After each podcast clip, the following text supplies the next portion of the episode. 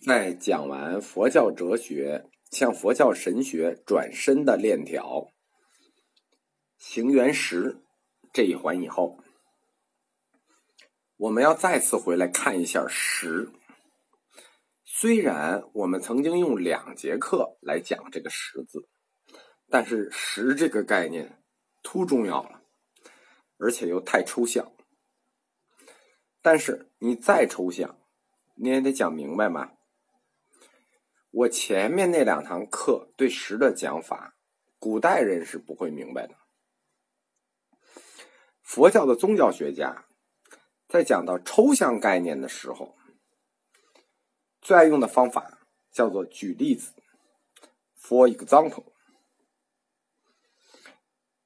我们提到过啊，十或者说这种具有灵魂性质的十，是一个。精神物质二重性的东西，就是它既具有物质性，又具有精神性。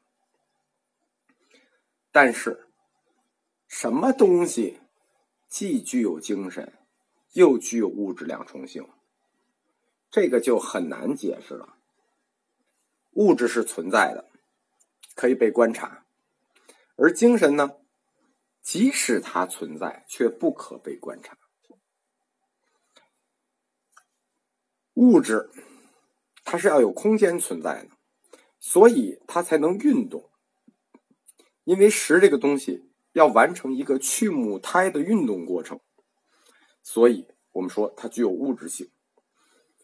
同时，它还必须是精神的，因为它得判断说哪儿有 happy 啊，因 happy 而起，觉得哪儿有 happy 就追着 happy 而去，就是我们说的格调不高。那。十在前面我们讲过，具有这种精神物质两重性。什么东西跟它比较像呢？就是当代的量子物理。那光是什么？波粒二象性，又是波又是粒子。就是说，如果我们拿光和这个十去做对比解释，可以对比上。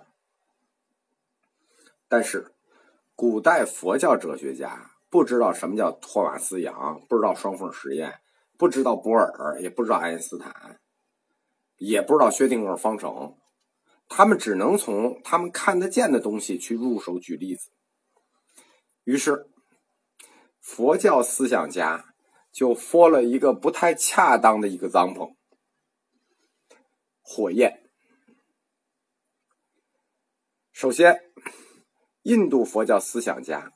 把火焰和可以引燃火焰的物质给分离开，比如蜡烛啊和火焰，它分离开。我们为什么强调印度佛教思想家呢？因为我们中国佛教思想家是不分开的。我们只要提火焰，一定是心火，就是有心才有火，就是得得有能着的东西。在这点上，印度佛教思想家比我们高明一截儿。为什么呢？因为他们观察到了脱离物质的火。什么叫脱离物质的火呢？我们今天的科学认识，当然知道把火焰和引燃火焰的物质分开是反科学的。你没有可燃物，你哪来的火？但是，任何一种认识论都是有前提和局限性的，包括。佛教哲学家，他们没有到那个历史和科学的高度，或者没有走到那一天。佛教哲学家认为火焰是可以孤立存在的，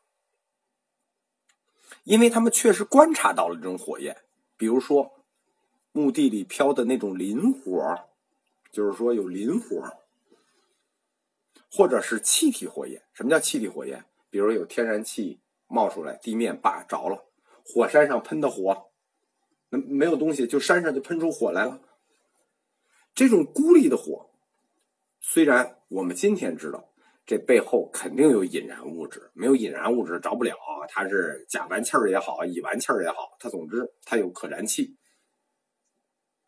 但是在佛教哲学诞生的年代里啊，地面上泄漏的天然气着火，火山着火。或者是什么呢？或者是大家知道这个煤矿的煤层表面它有这个一氧化碳漏出来，它也会有火焰。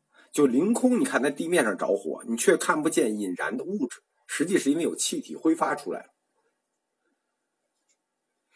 印度佛教思想家他观察到了火的这种存在现象，所以他认为火是可以孤立存在的，就是凌空存在。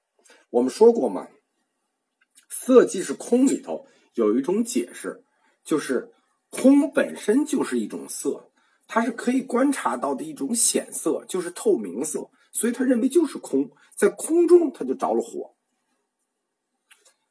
而我们中国的佛教思想家。客观说，观察生活不是很仔细，也没有见过火山。我们中国火山也不多，活火山也不多，所以呢，一提到火就必然有心，就是只能见过呃柴火着火、蜡烛着火。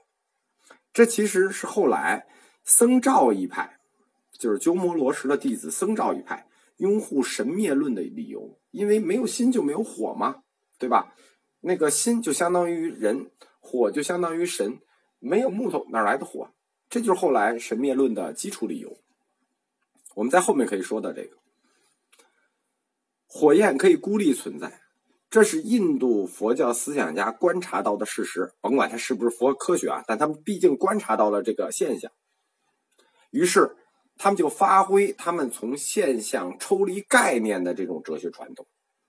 我们说过啊，印度佛教思想家非常像希腊思想家。他们善于从现象里抽离概念，于是他们进一步剖析了这个火焰，得到了火焰的三个性质。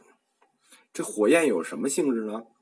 第一叫流动性，这火焰可以流动，就相当于石在流动一样。你说石不是要流动吗？就可以可以运动吗？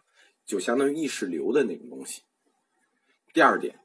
就是物质性，因为你火焰可以被观察到啊，这就好像地面上有天然气的口子，或者是煤炭表层的一氧化碳泄漏，它着了，我们看见火苗了，砰的一下就着了，这是什么呢？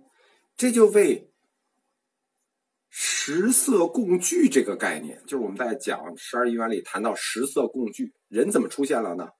食入母胎，复经食色共具。投胎成人理论，那火苗呢可被观察到，就提供了这种理论支撑。就是我们看到这个地面上，砰，它就着了。其实这是一个天然气在泄漏，可能温度合适了，砰，它就着了。我们想到印度的地理位置比我们国家更靠近赤道，所以它天很热，这也经常看到自燃现象。我觉得也可行，就是经常这个热的就自燃了这个物质。我们上面课讲到啊。石是如何变成极小人的，对吧？其实就是这种火焰类型的诞生，就是看到地面砰，凭空着火，就证明了这种极小人理论。石与名色共聚，只要条件合适，石与名色共聚，哎，就有了人了。第三点叫精神性。什么叫精神性呢？这点要特别注意啊，就是石的精神性。我们来观察一下我们自己，观察一下我们人自己的意识行为。我们平时脑子是什么状态呢？就是经常想起个事儿来，过一会儿这事儿不想了，想起另一个事儿，就是一个念头接着一个念头，一会儿是这事儿，一会儿那事儿。想这事儿的时候，一会儿呢又不想了，也不明白自己什么原因不想了，就是有另一个事儿怼过来了。每个我们的意识的念头都属于刹那生刹那灭。而每个念头又都是连续的，用大白话说，就是我们的脑子始终在想事儿。就是你以为你不想事儿的时候，其实那也是在一种空白状态的想事儿，是一种无意识意识。我们正常人想事儿的方法就是这样：意识是刹那生和刹那灭的，就我们脑子里念头刹那生刹那灭，而我们脑子里的意识又是连续的，因为我每一个看，我们脑子都是有意识的。而火焰是不是就具有这种刹那生、刹那灭和相续的性质呢？如果大家没理解什么叫刹那生、刹那灭和相续，我们后面的课会继续展开。但是火焰就具有人的念头这样的性质。我们前面对“实”这个词做了种种分析，就是要有精神性，要有物质性，要有这个流动性。好，但对“实”的具象分析呢？我们说火焰具有这种性质。佛教哲学家怎么让我们这些大俗人懂什么叫“实”呢？那干脆就拿火焰举例子。佛一个脏风，这是火焰，这就是实。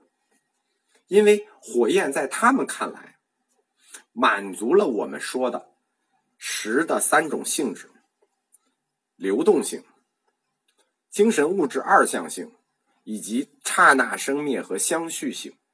这是实的三种性质：流动、精神物质二相、刹那生灭以及相续。火焰就是这样的。佛教哲学家。发现了火焰是如此贴切的在阐述实这个性质之后，立即就爱不释手了。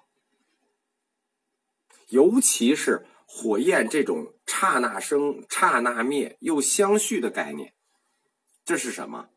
这符合佛教哲学最基础的理论——相依缘起理论。每一刻的火焰都是相依上一刻的火焰缘起。而每一刻的火焰也将将在下一刻缘起的时候熄灭，这不就是此有故彼有，此起故彼起，此无则彼无，此灭则彼灭吗？简直贴切的不行了。所以用火焰去比喻时的性质，既具有这个具象例子的这种说服力，又符合佛教哲学缘起理论基础。所以从此以后，佛教只要解释实的时候，都要说一个脏棚，选火焰来做例子。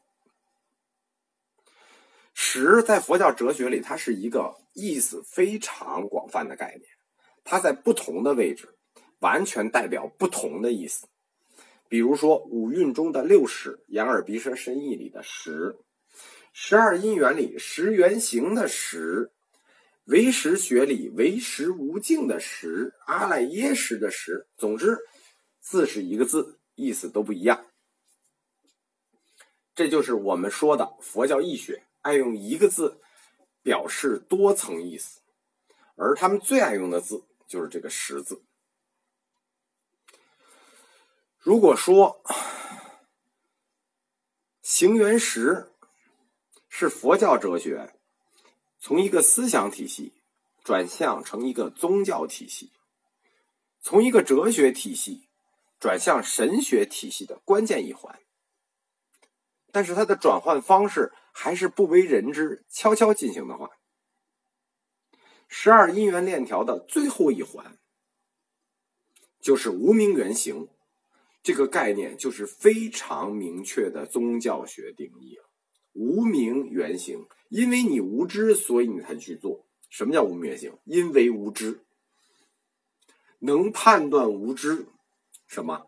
这是完全的宗教学概念。那谁来判断你无知？怎么样的标准就是无知？我们下一讲讲。